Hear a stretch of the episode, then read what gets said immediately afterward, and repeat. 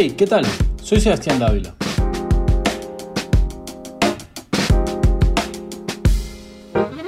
Bienvenido a Foodvertising Talks, conversación número 2. Y en esta ocasión tuve el agrado de compartir este espacio con uno de los ilustradores más icónicos que tiene Ecuador. Una conversación que en lo personal me ha dejado muchísimo que aprender. Cuando vi por primera vez las obras de Javier Pérez, me acuerdo que se sintió algo así como ver al Pixar ecuatoriano. Te invitaba a vivir su mundo propio, donde todo es posible. Desde un niño a punto de salir volando mientras sujeta un tallo de uvas, hasta unas papas fritas de McDonald's nadando en el agua como si fuera una medusa.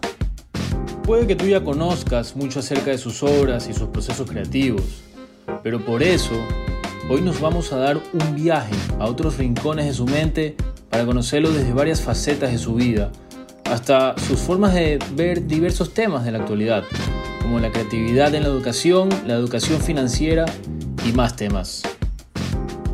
Javier Pérez Estrella, también conocido como Cinta Scotch, es un ilustrador y artista gráfico de 35 años de edad.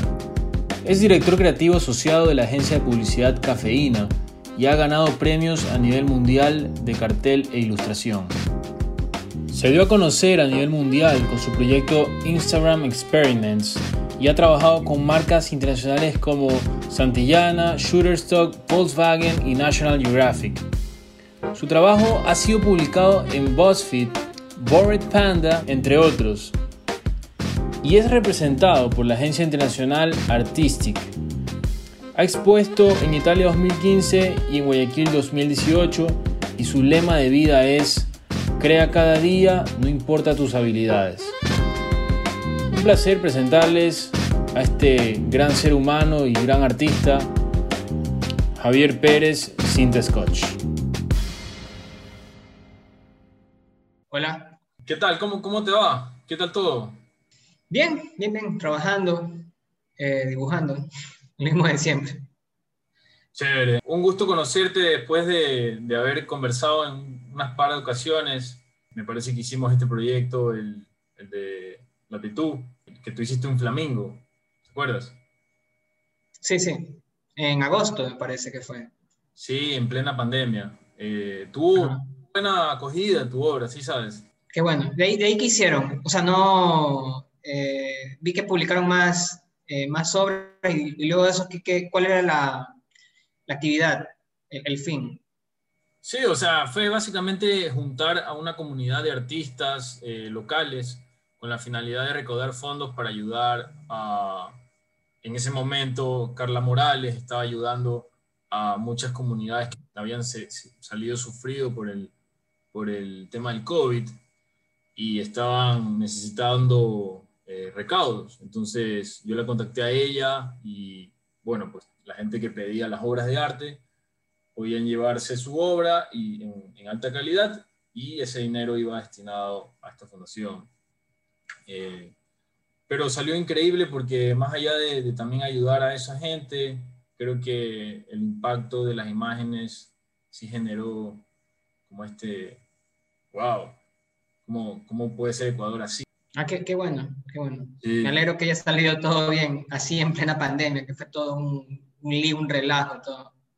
Sí, la verdad es que sí estamos contentos con el resultado. Bueno, pues eh, para mí es un placer tenerte aquí, gracias también por tu tiempo y eh, bueno, pues me gustaría arrancar con, con una pregunta eh, que le hago a todos mis invitados, tú eres el segundo, este, y es la siguiente, ¿qué es la creatividad para ti?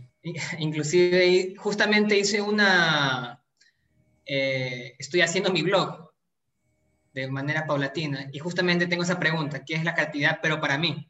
Entonces ahí lo pongo es, para mí, resolver un problema. En este caso, sí, eh, para un artista es hacer una obra, para un músico hacer una canción, eh, pero la creatividad, esta forma de resolver problemas de formas, de una forma poco convencional o de una manera que solamente o sea, tan, una manera muy, muy loca de resolver un, problema, algo. Eso es para mí la creatividad. Genial. Eh, ¿cómo lo aplicas en tu vida eh, en general? O sea, no solamente en tu carrera, porque creatividad puede ser quizás innovarse como persona, crecer cada día. ¿Cómo lo aplicas tú la creatividad en tu vida en general? Bueno, a diario la aplico, no sé, para cocinar. O sea, veo los ingredientes que tengo a la mano y veo qué, qué puedo hacer. Siempre tengo casi que los mismos ingredientes pero los hago siempre de forma este, distinta. Y siempre hay un nuevo aprendizaje cada vez que hago, digamos, el nuevo plato con los mismos ingredientes. Eso lo hago a diario. De ahí, no sé, cuando voy a, a, comprar, qué sé yo, o algo, veo la manera de ver, o sea, encontrar la manera de... Siempre cuando voy a, alguna, a, comprar, a comprar algo o hago algo, estoy pensando si hay otra manera de hacer eso, de ahí.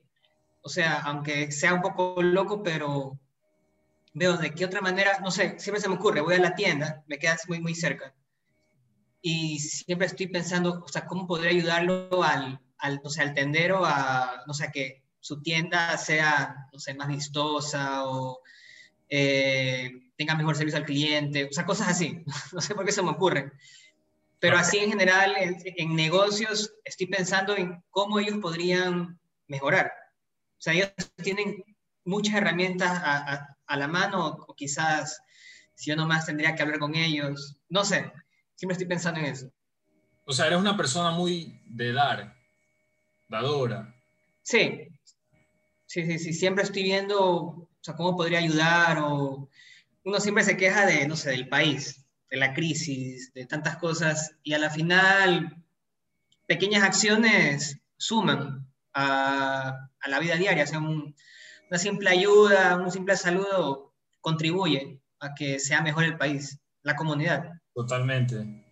Yo creo que cada uno puede eh, hacer un mejor Ecuador si cada uno empieza desde su baldosa, desde su carrera, a aplicar la creatividad.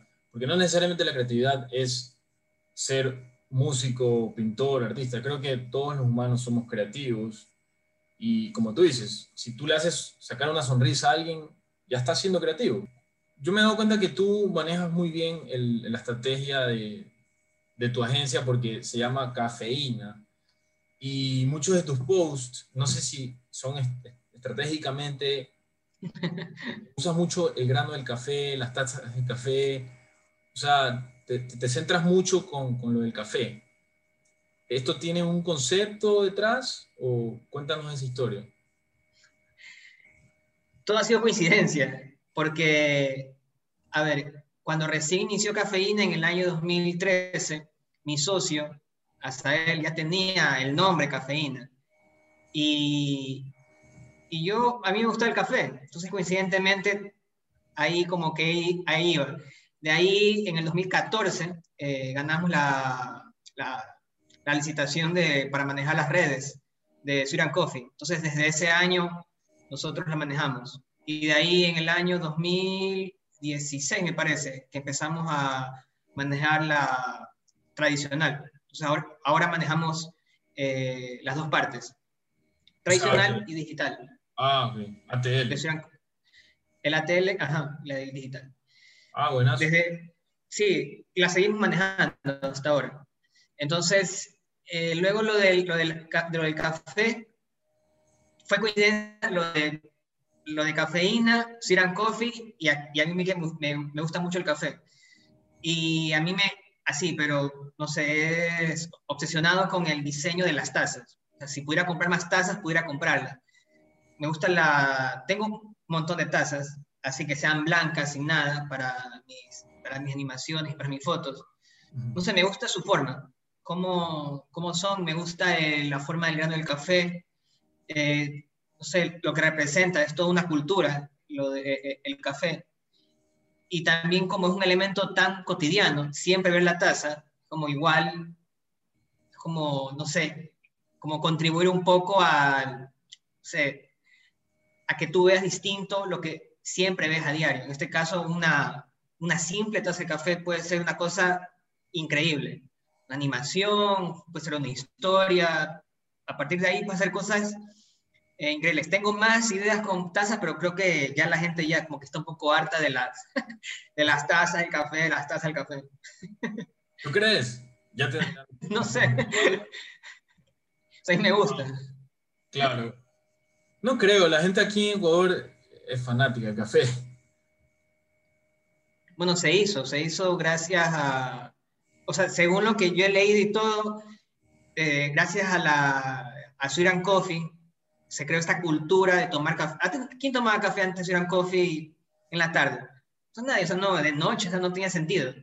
Fue luego, es como que se creó ese hábito de tomarte un café en la noche. Eso no existía antes, antes de Sweet Coffee. Ahora tú es normal, tú vas 10 de la, 9 eh, de la noche, Sweet Coffee, no se engurdece, toma un café.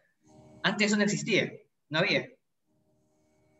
Me parece que fue con Suran Coffee que se creó ese hábito. Ese hábito.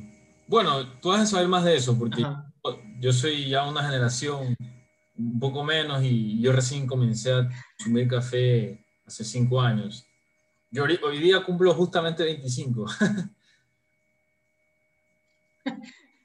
Quedando con 10. Chuta, bastante diferencia. Eh, pero bueno, este, en tal caso, eh, me gustaría saber, por ejemplo, qué, cómo distribuyes ese tiempo entre tu agencia y tus trabajos, tus proyectos personales. Es todo un lío, en serio. Tengo un, eh, tengo una, sea, no es una agenda, es una libreta y donde voy anotando cosas poco a poco. Entonces tengo ahí el listado de cosas que tengo que hacer y no sé, lo, tengo de un lado lo que, los bocetos, del otro lado tengo las cosas. Entonces, cada semana ya tengo planificado lo que, mis cosas, mis tareas. Entonces, de esa manera distribuyo el, el, tiempo. Es, yo vivo solo, sí, yo vivo solo y todo mi tiempo es para la agencia, para hacer mis cosas y para estudiar. Ahorita estoy haciendo un máster, entonces no me queda para nada. En serio, todo el día paso ocupado desde muy temprano, con clases o con hacer alguna animación, hacer algún post. Estoy siempre revisando los calendarios, eh, ver qué día, si es el día de la pizza, si es el día del gato, entonces tengo que tener preparado eh, los posts, redactar los, los copies, pasarlos al inglés, buscar los hashtags. O sea, es todo, todo un proceso. O sea, aunque parece simple, simplemente publico, pero detrás sí hay todo un plan para personal de, de posteos. Siempre tengo que ver qué es lo que voy a postear, en base a qué, en base a un montón de cosas, escoger los emojis correctos, tantas cosas que, que, hay que ver. Totalmente. Y tú, en tu, o sea, igual en tu agencia me imagino que tienes un equipo que también te ayuda con, con muchas cosas. Eh, ¿Tú lideras ese equipo claro o estás como muy externo? ¿Cómo se manejan? Bueno, ya depende de, la, de los proyectos. E, yo manejo dos cosas, la Suran Coffee y Banco del Pacífico. Entonces, con Suran Coffee manejo la creatividad y superviso lo que se está haciendo. Y el Banco del Pacífico tenemos un proyecto con otro departamento que no es, no es marketing, sino, sino es otro. Y hacemos otras cosas. Entonces, ahí también superviso creativamente, superviso producciones. Eh, bueno, desde la pandemia, antes yo estaba ahí eh, dirigiendo.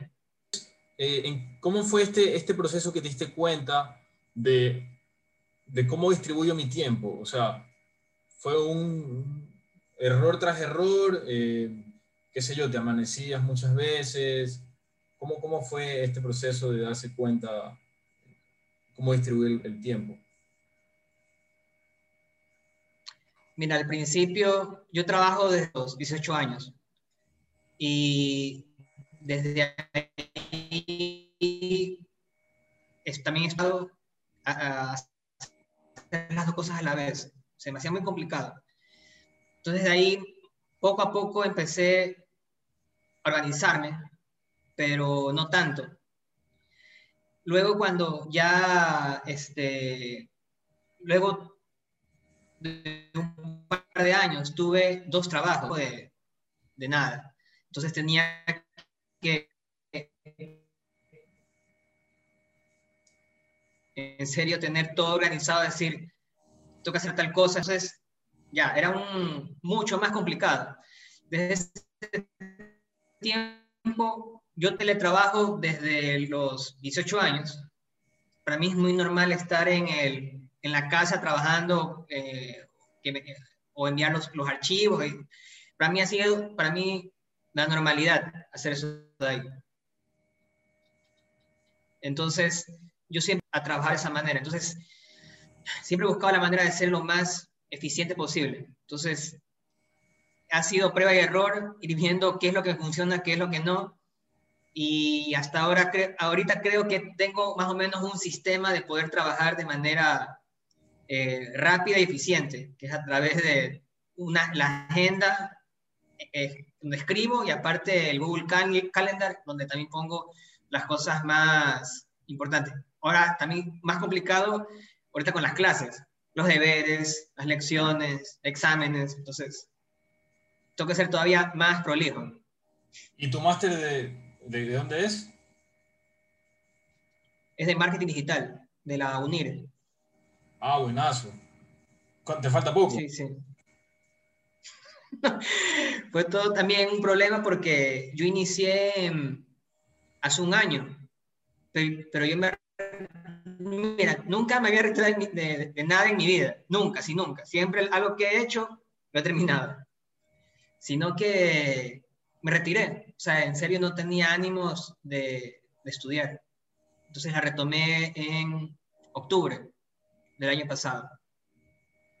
Entonces recién estoy viendo las materias que ya tuve que haber visto. Entonces, sí, me, o sea, ahorita creo que me arrepiento un poco pero en ese momento no tenía, no tenía ganas, o sea, como que veía cómo el mundo se desbarataba y no, no tenía ganas de estar estudiando. Nada.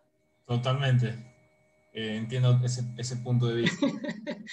Oye, Javier, cuéntame un poco. Yo entiendo mucho eh, la industria publicitaria aquí en Ecuador y todos tenemos siempre nuestros pros y nuestros contras. ¿Cuáles son los tuyos? Quisiera saber tu opinión, ya que has estado bastante tiempo en esta industria. Eh, ¿en, qué sentido? Eh, ¿cómo, ¿Cómo ves la industria de la publicidad ecuatoriana en la actualidad? ¿Y qué crees que le hace falta? Bueno, ya, yo te puedo decir lo, lo, de Guayaquil.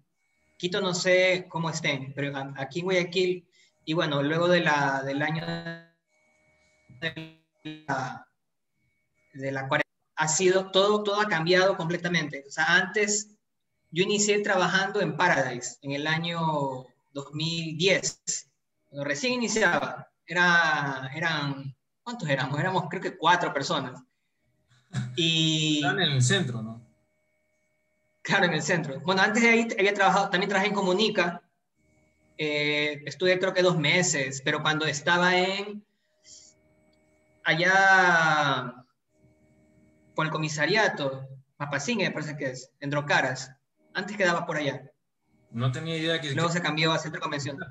Sí, hace, hace, mucho tiempo atrás. Bueno, entonces sí he estado en un par de, un par de agencias. Y la, la, el Internet, obviamente, cambió todo en las agencias. Entonces, en el año 2010, muchas agencias dijeron, lo digital no le ponemos bola. Eso no es importante, sigamos haciendo nuestro trabajo tradicional y todo. ¿Qué pasó luego de, no sé, apenas cinco años? Todo se volcó a digital. O sea, obviamente si hay tradicional, sí hay tradicional, pero las, las agencias tradicionales no estuvieron a la par de las agencias eh, digitales ni de los avances tecnológicos. O sea, como que dijeron, no, eso no es para nosotros. Y ahora te das cuenta cómo agencias tradicionales han cerrado y cómo las digitales han crecido y tienen también sus, eh, son parte de redes internacionales. Entonces, creo que también por ahí hay tal vez dinosaurios de que no se dieron cuenta de cómo este medio estaba cambiando de un momento a otro, inclusive ahora. O sea, tú te das cuenta, todo cambia de un momento a otro y hay que estar a la par de eso. Es muy, muy complicado tienes que estar ahí pendiente de las tendencias, gracias a tendencias te puedes crear una, se puede crear una campaña, se puede promocionar algo, pero eso, le e, eso ya estaba hace 10 años, sino que acá nadie le paraba bola. Sino luego fue después que dijeron, mira, hay, hay estas cosas digitales, hagamos una agencia digital, hagamos el departamento digital en la agencia. Tardaron demasiado, muchísimo en crear eso, muchísimo. Entonces, vino otro problema de que la, ya, te digo, en el año 2013, por ejemplo, si querías pautar, habían agencias, de leyes de saber eso, de que cobraban mucho por pautar, digamos en Twitter o en Facebook, y a la final no pautaban todo. Había muchos, muchos casos de corrupción, en serio. Pautaban un monto, le cobraban al cliente otra cosa, y así se fue perdiendo también la confianza con las agencias. Entonces, el cliente, al no, al no saber lo digital, se deja embaucar por una agencia digital. O sea, le hace cualquier cosa. Entonces es importante ahora que los directivos, que la gente que dirija este, departamentos eh, digitales sepan de, redes, lo que es engagement, lo que es los KPIs, todo. Eso no puedes darle toda la agencia. Tienes que saber eso de ahí para poder este, supervisarlo. Si no, se queda todo en el aire. O te embauca una agencia con cualquier cosa. Completamente, sí. Eh, y, cómo crees que eh, los creativos que trabajan en las agencias de ahorita en Ecuador, eh, cómo pueden hacer para, para salir de, de esa zona de confort? Porque muchos anhelan como que hacer lo suyo propio, como en, tu caso, que también, aparte de tener tu agencia, tienes tu marca personal. ¿Qué le recomiendas a esta gente creativa para poder hacer algo a la par que trabajan en un lugar? Yo siempre, siempre recomiendo en mis talleres, conferencias, siempre tener un proyecto personal. Así sea, no sé, un Instagram de, qué sé yo, de publicar solamente rejas, rejas de Guayaquil. Pero que ese proyecto es tuyo y ese, eh, con ese, a través de ese proyecto tú sepas, eh, gracias a los proyectos personales, tú eres capaz de poder dar un criterio acerca de lo que podría funcionar para otra, otra marca. Eh. O sea, toma el proyecto personal como una especie de práctica personal para hacer algo. Entonces, gracias a un proyecto personal, puedes decir, mira, oye, esto de aquí está funcionando, hagamos esto de aquí. Mira, yo lo hice con mi, con mi cuenta y podría funcionar para tal marca. Entonces, de esa manera tú vas probando, prueba y error, prueba y error. la ventaja del digital es de que ahorita pruebas algo, si no funciona, mañana pruebas otra cosa y así, y así vas probando hasta que algo, algo, funciona. Luego vas a ver que si funciona, seguirás haciéndolo y verás que, que mejora. Entonces, esa es la gran ventaja de las, de las redes sociales. Eh, hay tendencias que te puedes subir y gracias al, los proyectos personales, puedes lograrlos. Tener tu cuenta TikTok, qué sé yo, hay un montón, en serio, un montón de cosas que uno podría hacer y, y eso al final se puede convertir en un negocio para ti. Y es lo que yo siempre busqué desde un principio, de que gracias a lo que esté haciendo, me sirva como una fuente de, de ingresos. Ese siempre fue mi meta. Increíble, me parece muy buen consejo, la verdad. Eh, pienso, pienso igual. Eh, de hecho, bueno, este es una, un trabajo aparte de, mi extra que estoy haciendo, en, que trabajo en agencias. Eh, me parece bien que ahí tengas tu proyecto. Sí. tengas tu proyecto y con eso va. Eso o sea, no sé, no sé, te da mucha felicidad, no sé, te da, o sea, te apasiona, ¿no? Si es algo personal.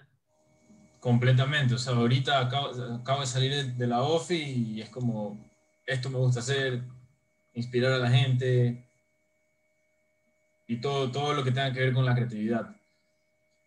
Eh, vamos a hablar ahora un poco más de, de, ti. Este, yo, soy, yo soy fiel creyente de que todos, desde un principio, desde que somos niños, es la, es la etapa donde más creativos somos. Y creo que estás de acuerdo con eso.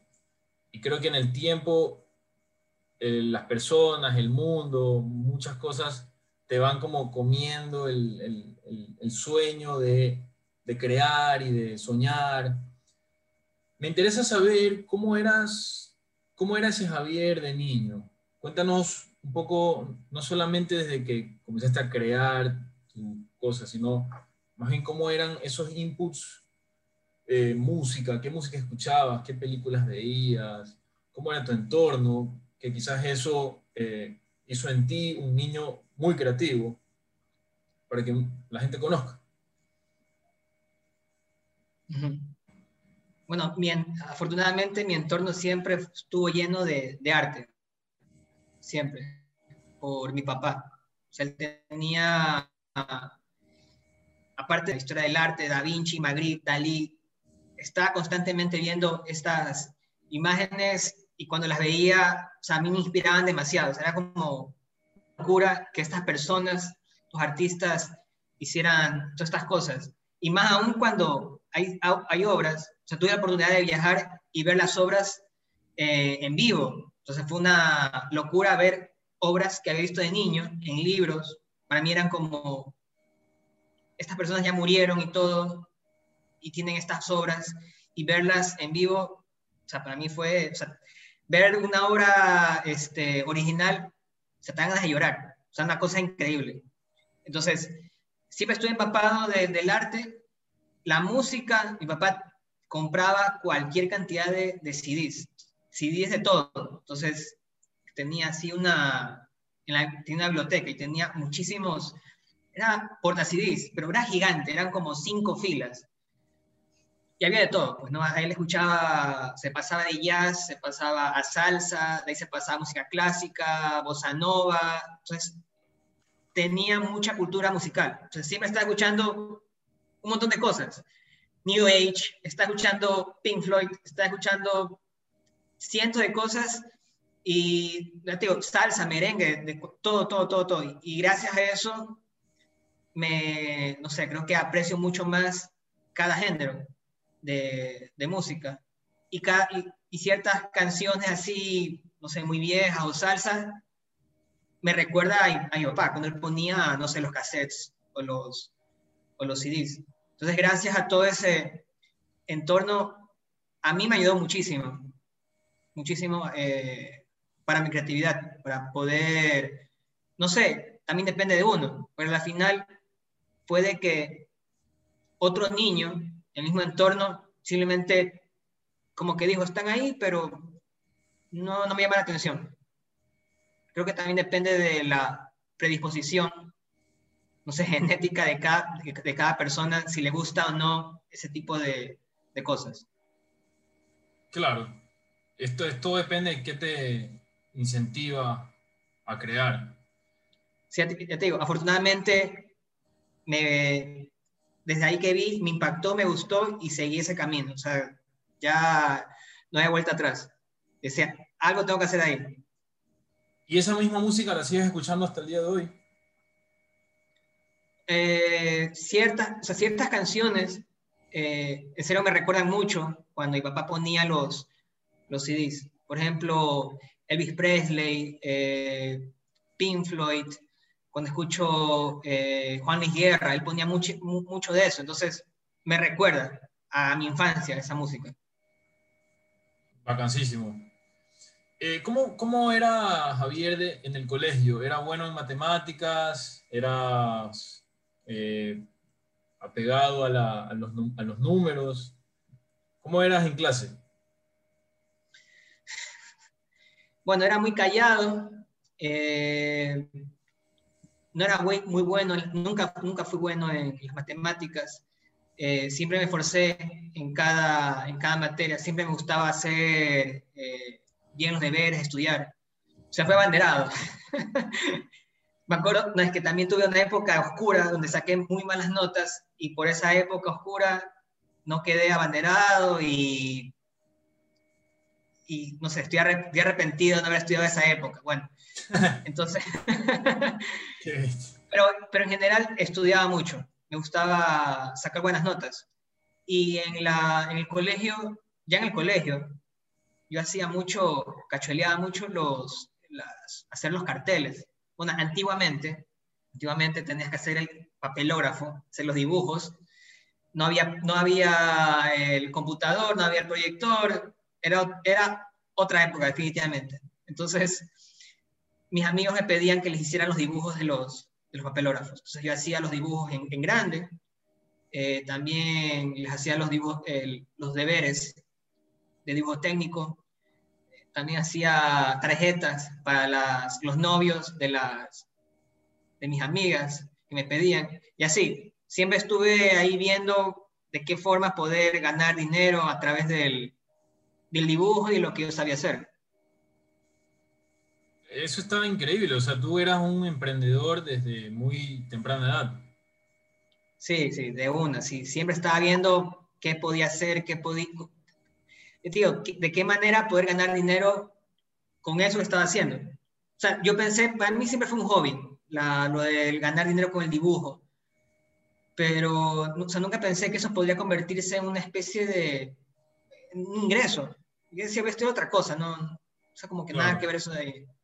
Sí, sí, sí vi en, algunas charlas donde tú recalcas bastante el tema del dinero, que ya te lo voy a preguntar, ya vamos a hablar de eso.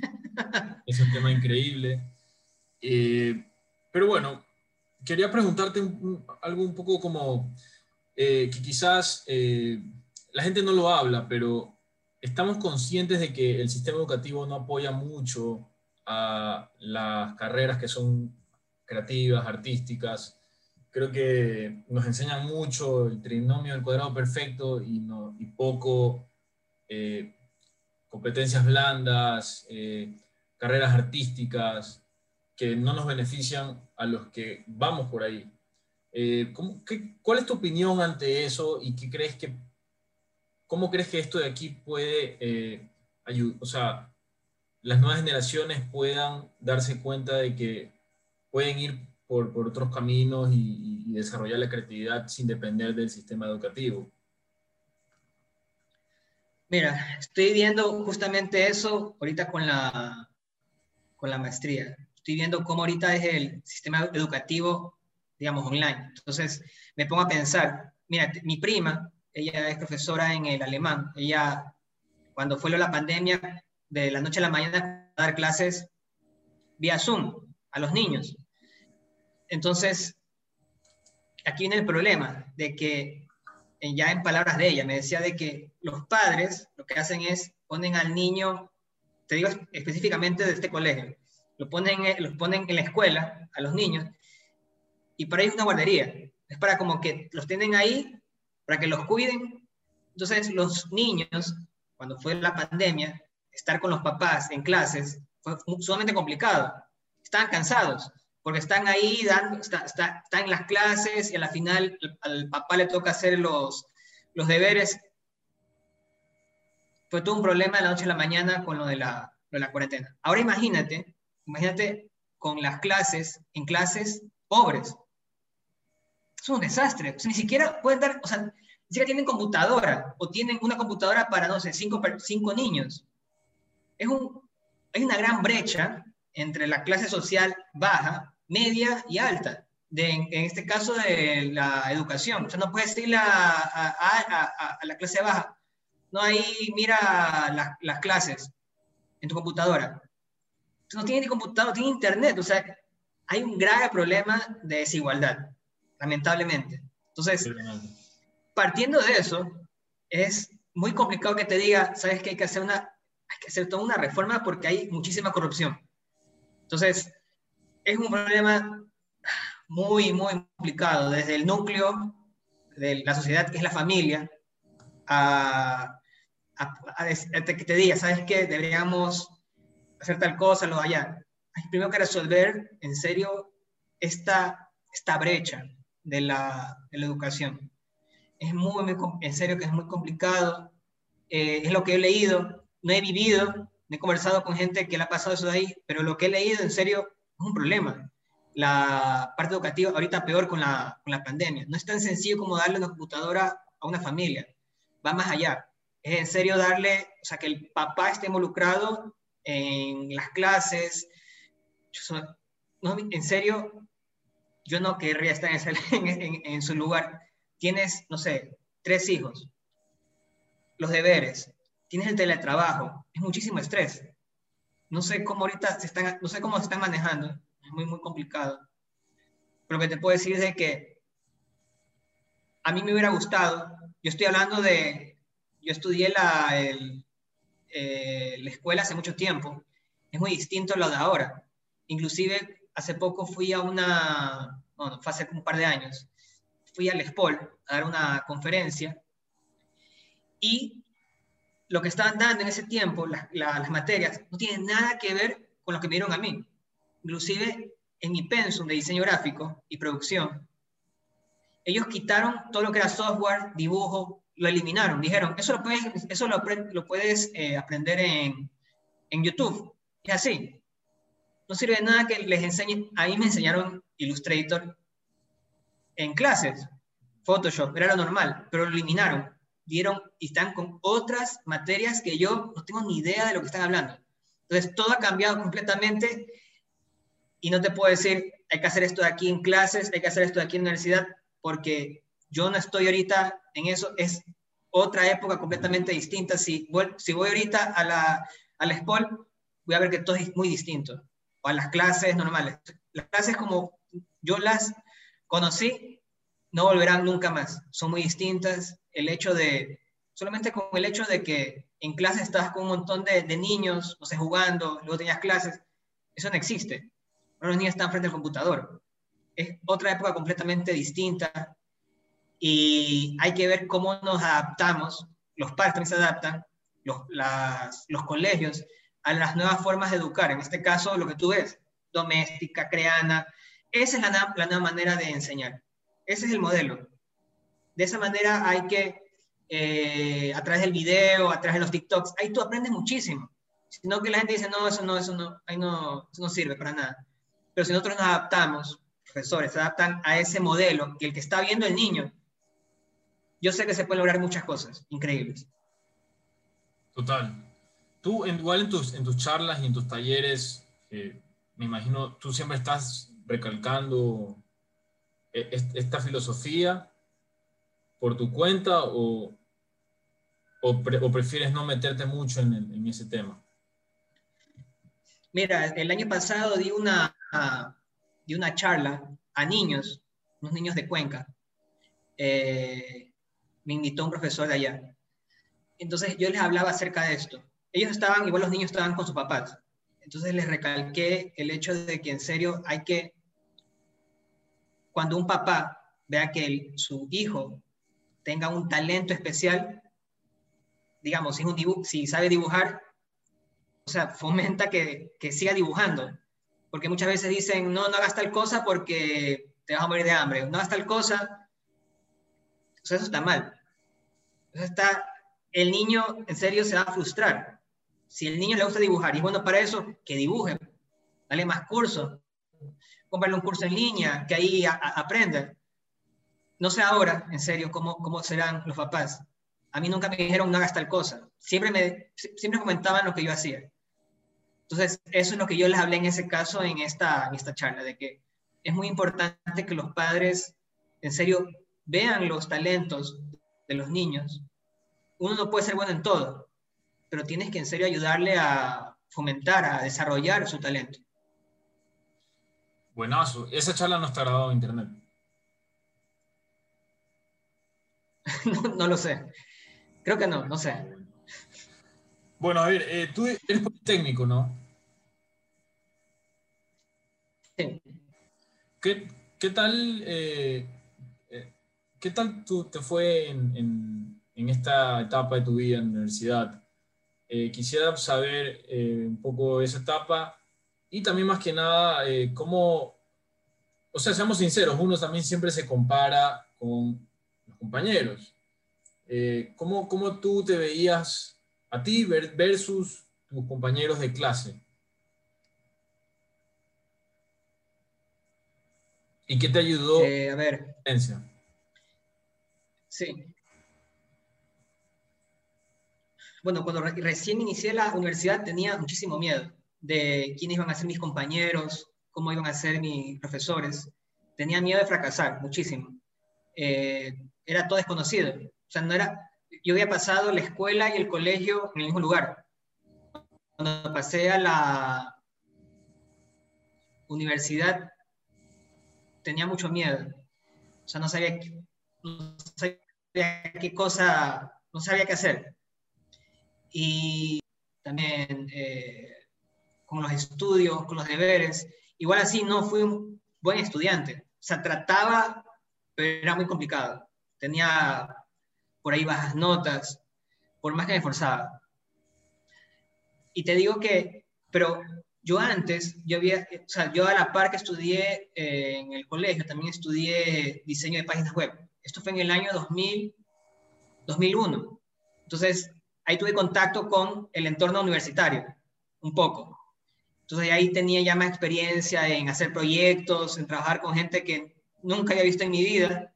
Entonces cuando entré a la universidad y, y a la par que también trabajaba, yo sí sentía que tenía un poco más de, o sea, experiencia en el caso, no sé, laboral. Y la, gente también me veía, a este, él, él, él, hacía páginas, él hace páginas web y aparte trabaja en eso. Entonces como que me preguntaban cosas o me me preguntaban ciertas ciertos, cosas del software y cosas así. Entonces, sí tuve un poco de ventaja en ese tiempo, porque trabajaba igual en una empresa de sistemas. Entonces, eso me dio... Yo también en ese tiempo tenía 19 años. Yo trabajaba proyectos con, con bancos. Entonces, por ejemplo, hicimos un proyecto para el bolivariano y ese, desde ahí yo tenía contacto con altos directivos, estaba en reuniones. Entonces, todo eso me ayudó un poco, me ayudó a disciplinarme y también a, en serio, a ser serio en el trabajo, a ser responsable. Eh, y eh, también eso me ayudó cuando eran los deberes, o sea, ser muy profesional en las cosas, o sea, no hacer todo hacia el azar, ser bastante eh, cuidadoso en, en, los proyectos finales, en todo. Entonces, creo que ahí era, te digo, tenía un poco de ventaja frente a mis, mis compañeros. ¿Y cómo hiciste luego para eh, diferenciarte de todos los que estaban estudiando la misma eh, carrera que tú, diseño gráfico? Ya, yo decía, yo tenía muy claro lo siguiente, era creativo y tenía que en serio demostrarle a, todos eh, eso de ahí. Entonces, cada trabajo que hacía tenía un componente creativo que a la gente se le quedaba, se te quedaba así, así, impreso en la cabeza. Por ejemplo, hice una, para un proyecto, hice una estatua de libertad. Entonces la gente se acuerda, ah, Javier hizo la estatua de libertad. O si no, hice otro, otro proyecto de que era un, hice un crucigrama gigante que para, para serigrafía. Entonces, lo que yo hacía era repartir este crucigrama que tenías que resolverlo. Y la solución estaba en la serigrafía, entonces tenías que ir a una aula. Entonces, siempre estaba viendo la manera de cómo podía combinar. Para mí, mucho más importante era la creatividad que en sí, digamos, la, no sé, la calidad del proyecto. O sea, quería que la gente en serio se quedara impactada por lo creativo que era. Entonces, la, por eso la gente decía, o sea, ah, sí, me acuerdo que recordación. Tú te acabas ahí, lo recordabas. Me acuerdo que hice uno, un, un proyecto para, eh, para, una materia, que era hacer un juego de mesa. Y el juego, este juego de mesa era de que eran para cuatro jugadores y tenías que, tenías que matar, literalmente matar a tu otro contrincante. Y tenías unas muñecos vudús. Entonces tú le ibas arrancando los brazos y cosas así. Y la gente, eh, el juego se llamaba Pana Matanza, porque matabas a tu pana. La gente hasta ahorita se acuerda del, del juego. La gente, no, sí, véndelo, véndelo, todo, todo, todo, todo.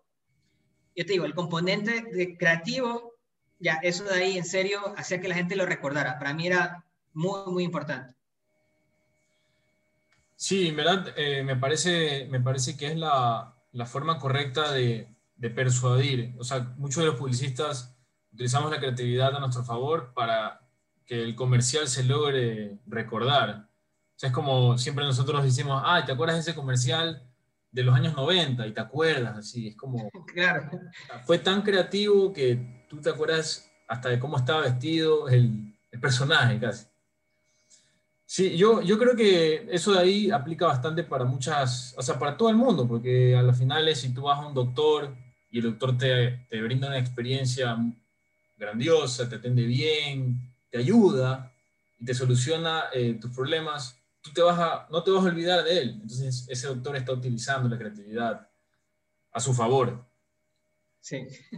Eh, bueno, entrando un poco ya al tema que te comentaba, el tema del dinero, me parece fascinante, eh, ya que es un tema eh, mucha gente habla y que aprecio bastante. Eh, he visto en algunas ocasiones que lo, has, que lo has mencionado, de que tú desde un inicio sabías que necesitabas y querías el dinero. bueno, es porque nuestra cultura no está tan acostumbrada a esto de aspirar o la abundancia o de ser ambicioso que, creo que a nosotros nos falta eso y muchas personas de, no sé, de Estados Unidos es una, cultura que pensamos en grande y creo que acá nos falta eso. Eh, quiero saber un poco de, eso de ti porque siento que tienes una mente muy abundante. Eh, ¿Cuál es tu visión con el dinero en actualidad? Eh, y, cómo crees que esto te ha ayudado a ti para, pues obviamente crecer, ¿no? Sí, este, creo que para mí un problema es de que eso creo que hay que enseñarlo desde en la escuela. Una cosa importante, el dinero, el dinero y el ahorro. Es muy, es algo primordial que te da el bienestar para vivir lamentablemente siempre ven el dinero como algo, como algo malo.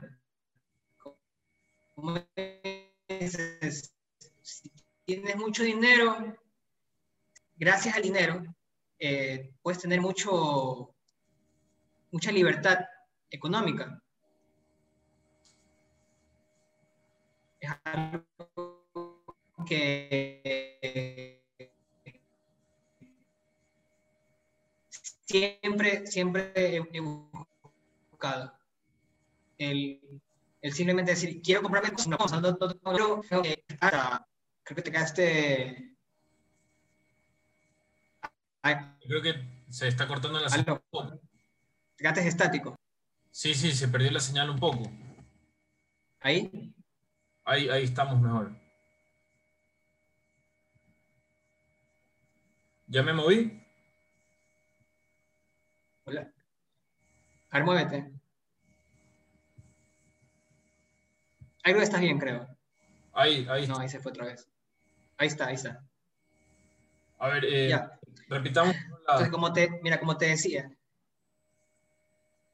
te, te, repito. Entonces, para mí es muy importante la educación financiera en las escuelas.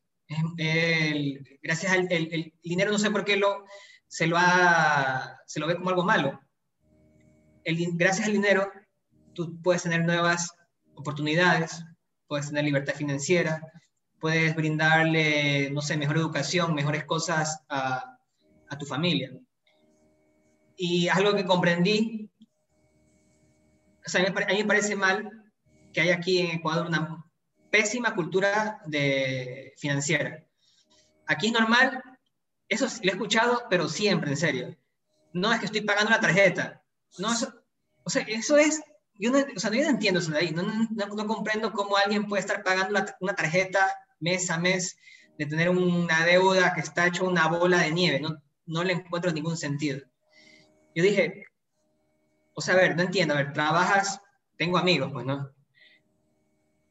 Trabajan en agencias y todo. No, es que no tengo plata tomando la, la tarjeta, o sea, no entiendo, o sea, qué sé yo, vives solo y no tienes plata.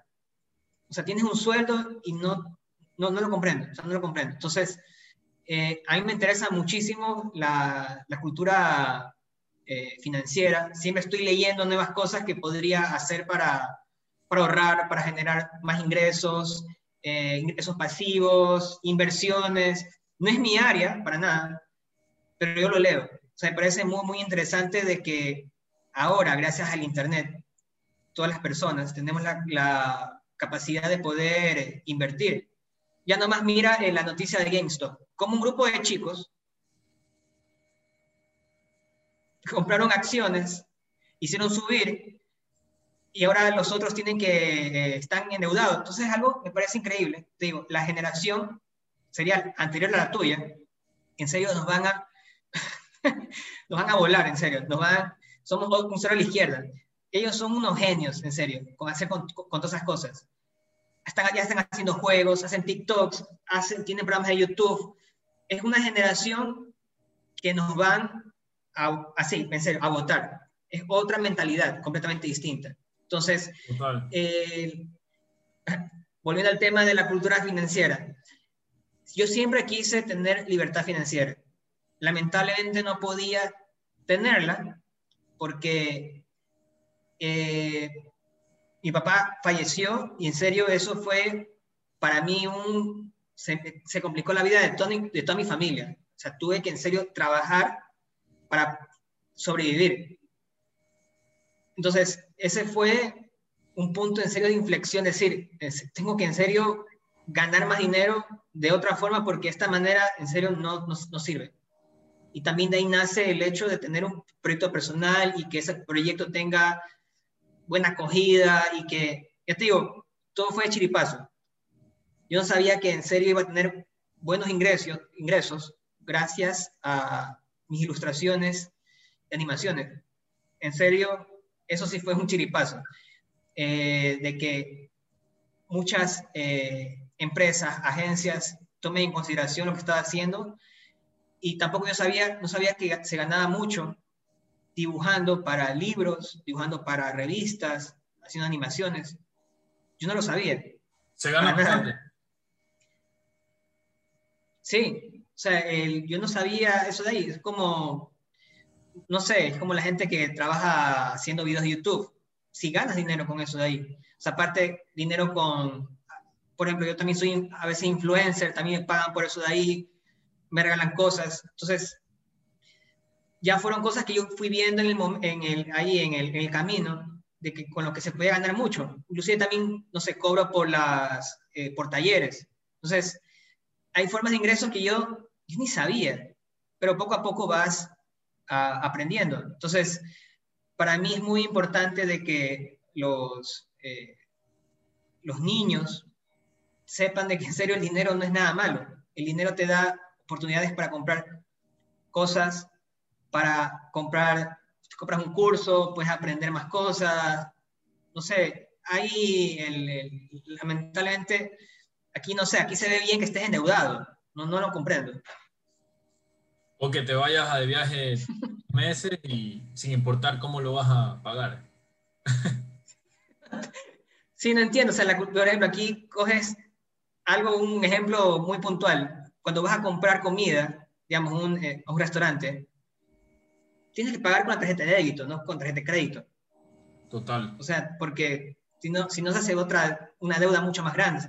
Nunca pagues el mínimo. O sea, son cosas que en serio lo tienen que decir, o sea, en serio, está mal que pagues el mínimo porque nunca, nunca vas a tener que pagar esa deuda, tendrás que refinanciarla.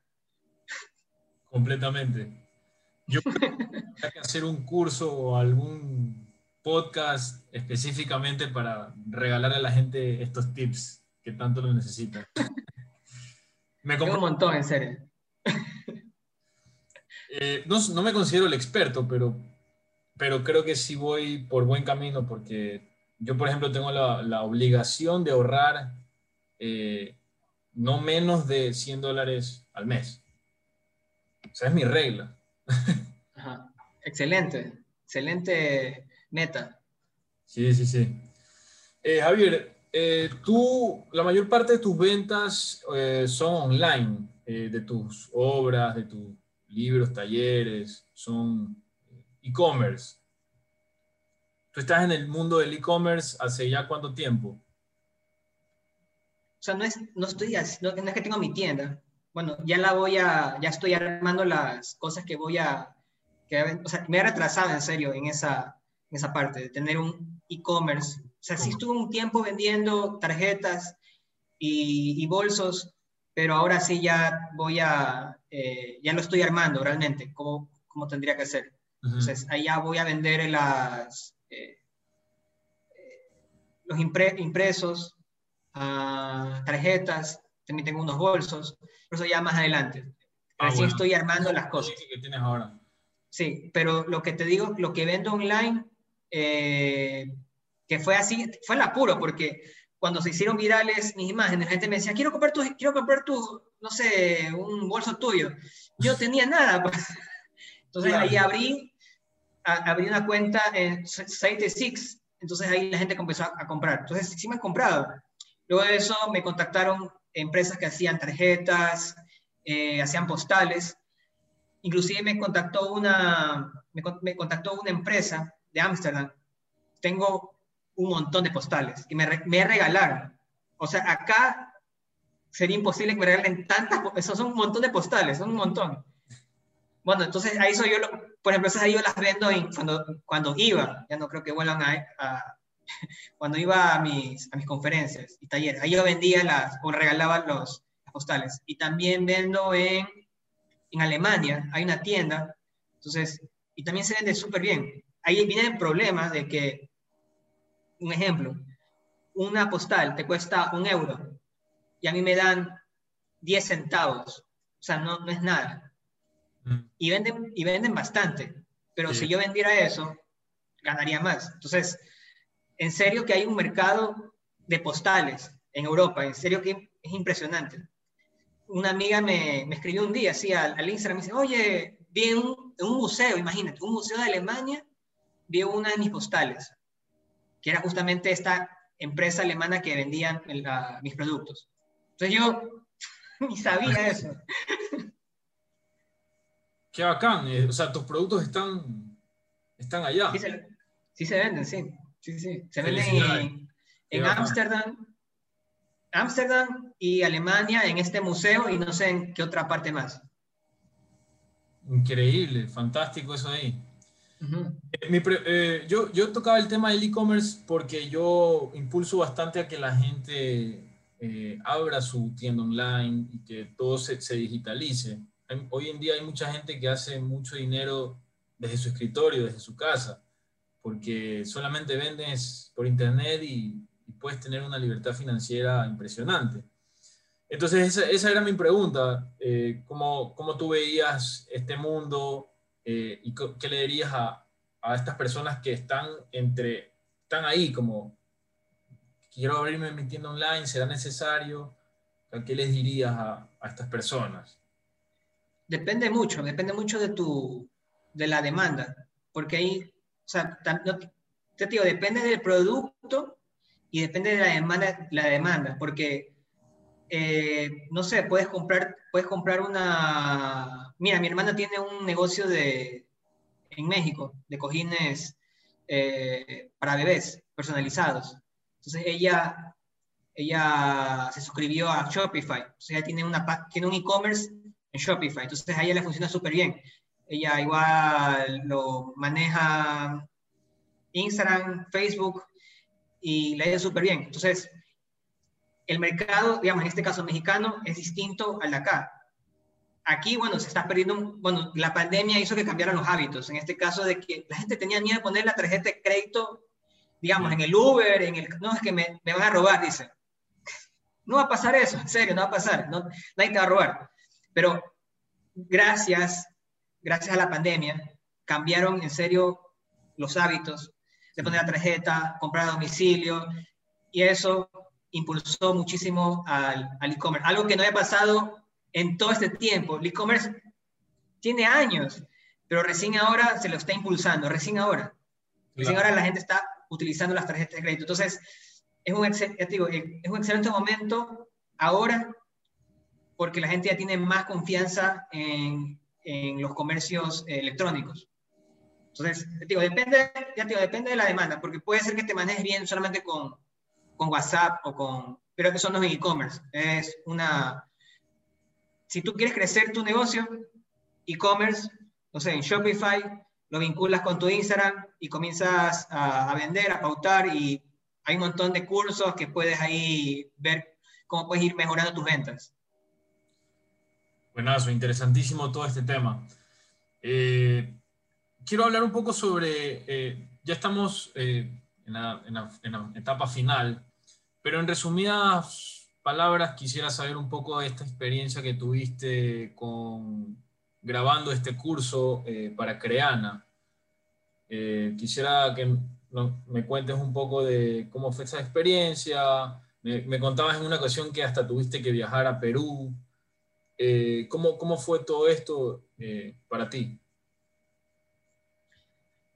Bueno, fue algo, fue increíble, en serio. La, estuve en Perú una semana, estuve allá trabajando, fue, un fue como trabajar, estuve desde las 9 de la mañana hasta las 6 de la tarde, de lunes a viernes. Solamente pude pasear el día, el día sábado, yo llegué un día jueves, Pas, no, un día viernes, pasé el día, creo que fue el día sábado, de ahí domingo descansé, de ahí lunes hasta el viernes pasé trabajando todo el día, haciendo las, el, guion, grabando, como mi curso era mucho frente a cámara, tenía, yo estaba, estaba muy, muy cansado de estar hablando y hablando, repitiendo a cada rato y a cada rato y a cada rato. Sí se me, sí se me complicó un poco a mí sí, requiere un trabajo. Es un curso cortito, pero en serio, así con el camarógrafo, con la guionista, la gente que hacía la producción, porque yo tampoco es que ellos conseguían todas las cosas de producción, como era un trabajo, como era un proyecto de stop motion, requerías cartulinas, objetos, entonces, o sea, en serio ellos los requerían rapidísimos y yo a medida que iba haciendo el curso, ellos iban editando. Eran, pero recontra veloces. O sea, no, imaginé que iban a ser tan eficientes en trabajar. Sí, increíble, Y ahí cuando yo ya me iba, que, que, fue el día viernes, ya ese día estaban editando ya los, los, los promocionales y todo. Y luego cuando ya vine acá a Ecuador, ya estaban pautando, o sea, impresionante. Todo. Demasiado eficiente fue increíble, en serio, eh, estar ahí en Creana. Ellos son bastante comprometidos con el trabajo, tienen muy claro lo que quieren hacer. Eh, es una marca líder junto a Doméstica en, estas clases eh, virtuales. aprovechando que estamos ahorita hablando del tema, si quieres, cuéntales un poco de qué se trata el curso para los oyentes del podcast, para que lo vayan a ver Bueno, justamente hoy día estaba, me, llegó un correo de Creana y me decía eh, que había tenido mucha acogida mi curso en, Europa y en Latinoamérica. Entonces ahí comencé a revisar los proyectos de los estudiantes, todo, todo súper bien. tiene buenas, tiene buenas eh, los reviews, súper buenos. A la gente le ha gustado mucho porque mi curso más que todo es eh, para, que tú tengas, para que aumentes, para que desarrolles un poco la creatividad, saber en serio que los objetos tienen otro significado, que se le puede dar la vuelta a algo que está ahí muy simple y a través del dibujo, a través del movimiento, se pueden crear cosas increíbles. Entonces los invito eh, a que vean mi curso, bueno, a que se inscriban. Bueno, no es tan caro, así que pueden, lo pueden comprar. Hay veces que está gratis, así que ahí les puedo avisar. Pero en todo caso, vean y también vean los otros cursos de, de, de Creana, que están muy buenos. Buenísimo, hasta yo los voy a ver. Eh, Javier, hablemos un poco sobre eh, la salud mental. Creo que esto es fundamental para muchos creativos eh, que muchas veces se frustran porque muchas cosas, o sea, eh, porque tienes ansiedad de que la idea ya salga o porque no te salen las ideas. Eh, ¿Tú cuidas bastante de tu salud mental? ¿Cómo lo haces? ¿Practicas meditación o haces alguna práctica para estar mentalmente eh, bien? Bueno, hago muchas cosas. Para mí lo fundamental, sea, aparte de lo básico es dormir bien, siempre duermo las ocho horas, eh, comer bien, muchos vegetales, muchas frutas, ah, hago ejercicio en, las mañanas, eh, el celular siempre sin notificaciones, solamente me llega cosas muy importantes, un correo un mensaje, y lo dejo está por otro lugar, siempre está muy, muy lejos de mí, siempre estoy digo, concentrado en, en, mis cosas. Eh, leer, leo sobre cosas que no sean de mi área. Ahora estaba leyendo acerca de las criptomonedas. Entonces, ahí, por ejemplo, ahorita ya he comprado criptomonedas para ver cómo es ese, ese mundo. Y también ahora, bueno, hace un par de años, hace como dos años, estaba, eh, empecé a vender por una página mis obras y me pagaban con criptomonedas, pero yo no tenía muy claro eso, así que ya, me, ya estoy estudiando eso de ahí. Eh, también no tener, o sea, también obviamente salir un rato, no sé, salir con, con, mi novia, o sea, todo eso me ayuda a despejarme. Por ejemplo, también si salgo, nunca veo el celular, nunca sé, pero para nada. O sea, siempre estoy pendiente de, de, mi entorno. Para mí es... Para mí Es, en serio, sí, para mí es un problema, es un problema una solución tener tu celular. Porque a la vez que tienes toda la información del mundo en la palma de tu mano, también es un gran distractor que hace que te pierdas muchas cosas. O sea, la gente está más pendiente y el celular, y, no sé, si me molesta, no sé, converso con alguien y está con el celular. O sea, estamos conversando, ¿por qué saca el celular? O sea, me parece también una falta de respeto eso de ahí. O sea, todas, todas esas cosas también, te digo, he leído mucho acerca de lo que tú dices, salud mental. ¿Qué cosas hacen daño a, tu cabeza, a tu cerebro? Entonces, trato de practicarlas. También, te digo, con el celular. El celular lo dejo, no sé por dónde está. No quiero ni saber. Pues la gente me llama y yo nunca contesto. Porque estoy, ya te digo, el celular es un gran, un gran distractor. Total. Sí, creo que, creo que debemos, como creativos, que sabemos esto aquí, transmitir eh, este, lo importante que es cuidar la mente para poder crear cosas muy especiales. Eh, meditación. ¿La practica? Sí, meditaba, pero ya tengo que retomar la, meditación. Es, muy, es, una disciplina, eh, no es tan fácil al principio, pero yo, yo la practico muy, muy a menudo y me ha hecho muy, muy bien, sobre todo ahora en cuarentena, eh, la necesité todos los días. Tengo que retomarla, en serio, que sí, sí, sí, sí, sí, total. Yo te la recomiendo bastante. Eh, bueno, Javier, este, entrando ya a lo último, este, yo siempre eh, me, gusta hacer estas preguntas porque vale la pena siempre eh, darse cuenta de por qué uno está aquí en esta vida. creo que cada uno de nosotros tiene un rol, una huella que dejar. ¿Cuál crees que es el propósito de Javier Pérez en, esta vida? Bien filosófica. Así es. bueno, sí, sabes que sí lo, sí lo he pensado. Y, y creo, creo que me lo he contestado, creo.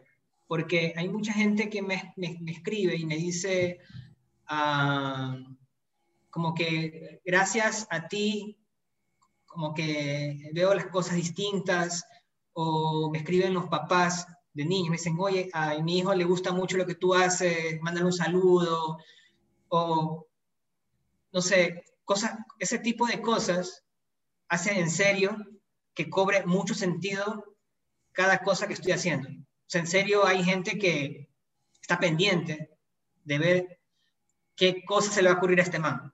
O sea, ¿qué, qué, qué, va a hacer ahora? Y sobre todo los, sobre todo los niños. Y eh, sobre todo ellos, de que les gusta ver este tipo de, de, creaciones que se hacen de la, de la nada prácticamente, con cosas que tú tienes a diario. Entonces yo creo que, creo que es así, ese creo que es mi propósito, ver el mundo de una manera distinta, o sea, mostrarle a las personas de que se puede ver más allá con cosas tan sencillas. No es necesario ser un artista o un gran creativo para poder eh, crear algo increíble. En este caso, estas ilustraciones con, objetos.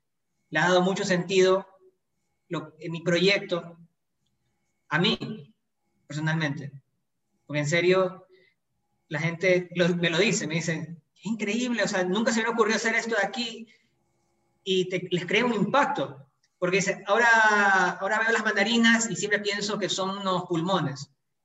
¿De qué forma a la, les han impactado a las personas que se quedaron con los pulmones en vez de las mandarinas en sí?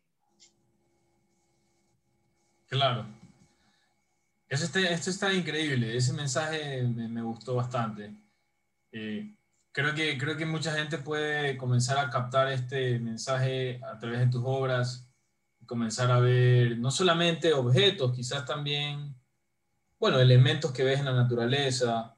Eh, soy, soy bastante eh, guerrero de la, del medio ambiente, de la naturaleza. Y creo que tú también, me parece que vi algunas cosas también que haces. quizás ver al Ecuador también como con otros ojos, ese propósito está buenísimo. Cuéntanos una historia así rápido que te, que te acuerdes de una historia específica que alguien te haya dicho, me cambiaste la vida o algo así. Que, que tú hayas inspirado a alguien de forma extraordinaria. La primera que se te venga a la mente. Eh, me acuerdo de una. Me acuerdo que el año pasado, fue este año, no el año pasado, sí, di una conferencia y para un instituto. Entonces, era acerca de, más que todo, cómo generar dinero con proyectos. O sea, mostraba ejemplos de proyectos y cómo se puede ganar dinero. Entonces, eh, la di todo, muchísima audiencia, como 4.000 personas en, en, en, Facebook, en YouTube, o sea, impresionante los números.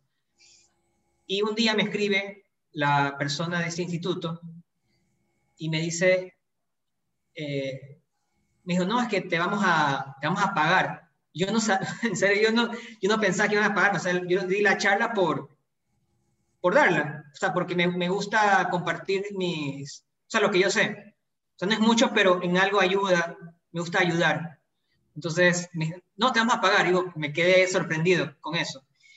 Y luego me dice, yo le digo, ah, yo no sabía quién va a pagarme. Y luego esta, esta, la, la, señora me dice que su hijo, su hijo chiquito, no sé, ahora tenía unos 10 años, había estado muy pendiente de, la, de mi conferencia y que él se quedó así como loco, así como dice, yo quiero hacer todo eso, o sea, como que yo quiero estudiar eso de ahí y hacer esto de acá. O sea, en serio, como una simple charla o una simple frase puede en serio cambiar tu vida. O sea, decir, no me da cuenta de esto de aquí, puedo tratar, puedo hacerlo.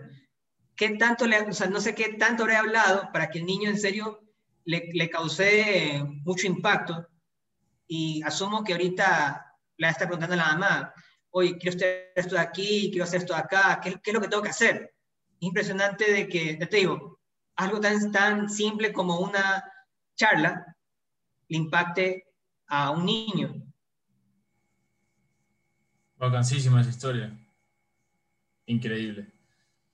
Eh, Javier, ¿qué se viene para este año 2021? Eh, todavía estamos empezándolo relativamente. Eh, ¿Qué se viene para ti en este año? ¿Qué, proyecciones tienes?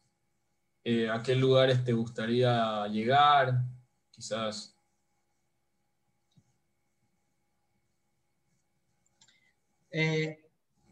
justamente estoy empezando un proyecto, empecé a inicios de, enero y ahora lo estoy haciendo. Debería salir, no te puedo dar mayor detalle, si no, no sale. Pero saldría, ojalá que salga en, creo que en, en, junio, hasta voy a utilizar todos estos meses para que esté bien, bien consistente para poder eh, lanzarlo. Ojalá salga en, mi límite en, es, es, junio. Ahí. Y ya te digo, ahorita lo estoy haciendo. Estoy poco a poco, como tengo, ya te digo, muy, muy poco tiempo, cada día le dedico eh, un poco para seguir haciéndolo. Y espero ya en, en, esa fecha tenerlo listo y lanzarlo y la gente, ojalá que la gente le guste. Buenísimo, o sea. Para luego ya venderlo, pues no. Ahorita estamos ya creando expectativa de una vez. sí. Eh, ¿Y algún otro sueño por ahí que sí se pueda contar de repente, que lo puedas compartir?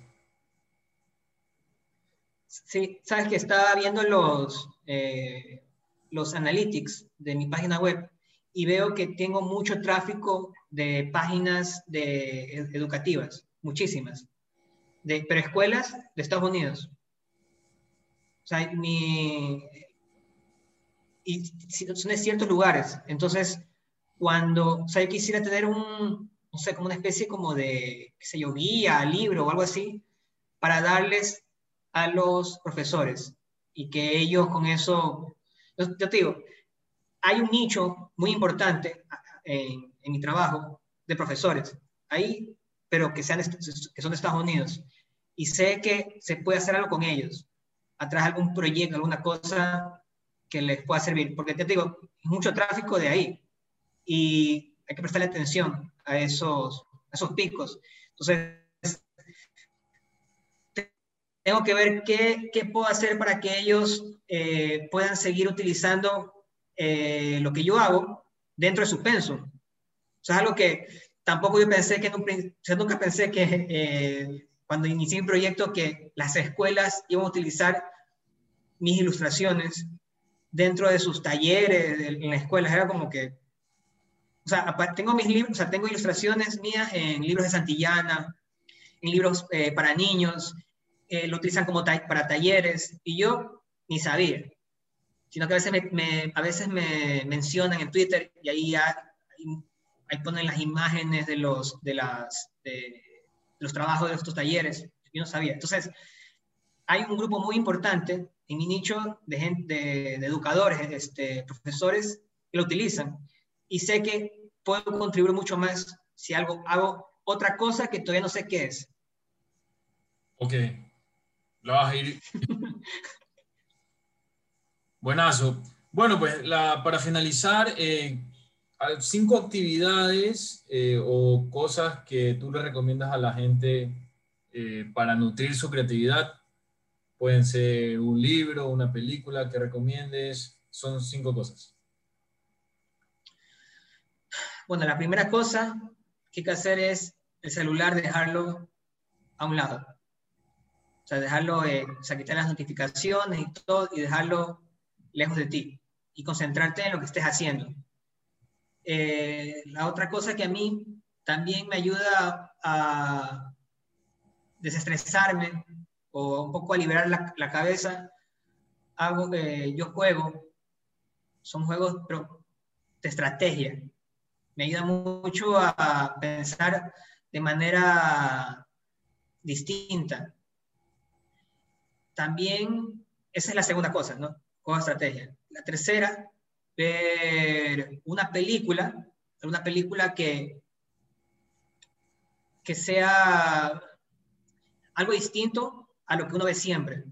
Porque tal vez uno dice, me gusta esto de aquí, esto de acá, pero ¿qué tal si ves una película que no, o sea, que no esté dentro, no sé, de, de tus gustos? Eso también te ayuda a entender mucho más otro tipo de, de cine, de audiencias. También la, la, música. Siempre, siempre trato de escuchar música que no escuche siempre. O sea, yo sé lo que me gusta y eso lo tengo ahí escondido. Y siempre estoy viendo qué otros nuevos grupos hay, uh, qué nuevos géneros. Siempre estoy viendo ahí, me gusta ver análisis musicales de ahí en YouTube. Entonces ahí aprendo muchísimo de nuevos grupos, de cómo mejor, cómo apreciar mucho mejor la, la música. Y la quinta, definitivamente leer nos hará libres. en serio, leer un buen libro nos, nos da una perspectiva distinta de lo que es estar... Leer Twitter no es leer, o sea, en serio, leer un libro es otra cosa. O sea, leer eh, libros, yo leo, ya te digo, ahorita estoy leyendo un libro de criptomonedas, o sea, otra cosa que no tiene nada que ver con mi área. Ya te digo, eso te ayuda a entender mucho mejor tu entorno. Y ahorita, ahora, es un momento en que todo está cambiando y hay que estar en serio muy informado de lo que está sucediendo ahora con, en este caso, no el dinero. Está cambiando eh, con las criptomonedas. Ya cambió, pero ahorita ya es un boom. Buenazo, pues. Listo, Javier. Creo que hemos tenido una conversación muy interesante. Eh, hemos hablado de, temas que creo que eh, le van a funcionar a muchas personas y se van un poco también de, de, ti. Eh, o sea, no solamente de, arte y de creatividad. Así que yo he aprendido bastantísimo y te agradezco por tu tiempo y espero que todos tus metas y propósitos que tengas este año se cumplan, eh, éxitos en todo sentido. Bueno, muchas gracias por la, por la invitación. Éxitos en, tu, en tus proyectos también. Gracias, Javier. Estamos conversando entonces. Chao. Dale. Chao, chao.